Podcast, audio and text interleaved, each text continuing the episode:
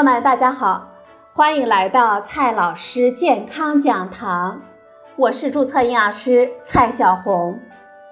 今天呢，蔡老师继续和朋友们讲营养聊健康。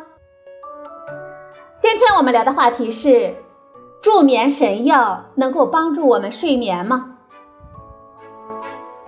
睡眠对于我们的健康是至关重要的，但是呢，总是有一些人睡眠是比较困难的，于是帮助睡眠也就成了极具号召力的营销卖点了。在各种助眠保健品当中，褪黑素呢，无疑是最具有号召力的。在美国，褪黑素的年销售量超过了四亿美元。在中国。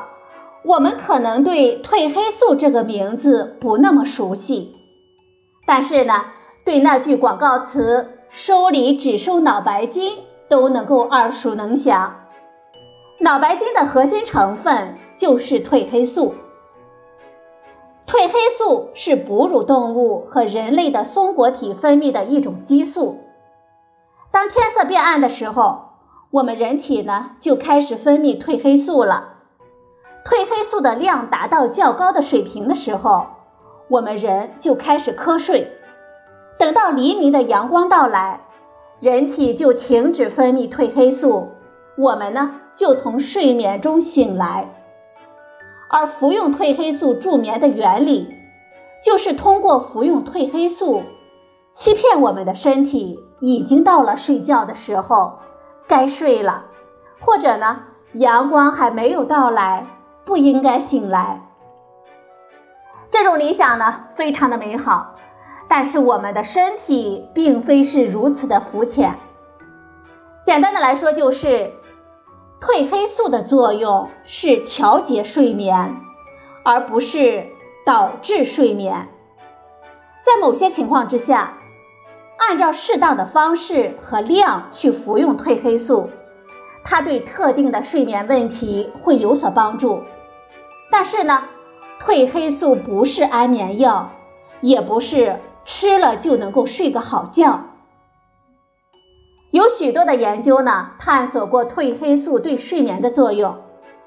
有一篇汇总了十五项研究，共涉及二百八十四人的综述结果是：睡前服用褪黑素，比不服用的人平均快了三点九分钟入睡。睡眠的时间呢长了十三分钟，而另一篇汇总十九项研究，涉及一千七百人的综述结果是，服用者平均快了七分钟入睡，睡眠的时间呢长了八分钟。基于各种研究，褪黑素对于一些特定情况的睡眠紊乱，比如说我们倒时差、夜班工人的睡眠等等。短期服用呢会有明显的效果，但是对于我们大多数的普通人群，褪黑素帮助睡眠的作用就非常有限了。褪黑素呢毕竟是一种激素，也就会有很多人担心它的安全性了。从目前的研究来看，短期正常量的服用没有明显的副作用，长期服用的安全性。还缺乏数据的研究。我们需要注意的是，它与一些药物存在着反应。褪黑素呢，它会影响药物的正常功效，比如说降血压药物、糖尿病药物等等。对于普通的人群来说，我们还是应该通过生活方式的调整来逐渐的改善睡眠，比如说按时作息、适度锻炼等等。饮食呢，对于睡眠也是有一定影响的。吃的过饱或者是不足，都可能影响睡眠的质量。如果晚餐吃的比较早，那么我们可以吃一点夜宵。合理的夜宵呢，是少量的蛋白质加上一定量的复杂的碳水化合物。复杂的碳水化合物能够让我们身体在睡眠当中缓慢的释放血糖。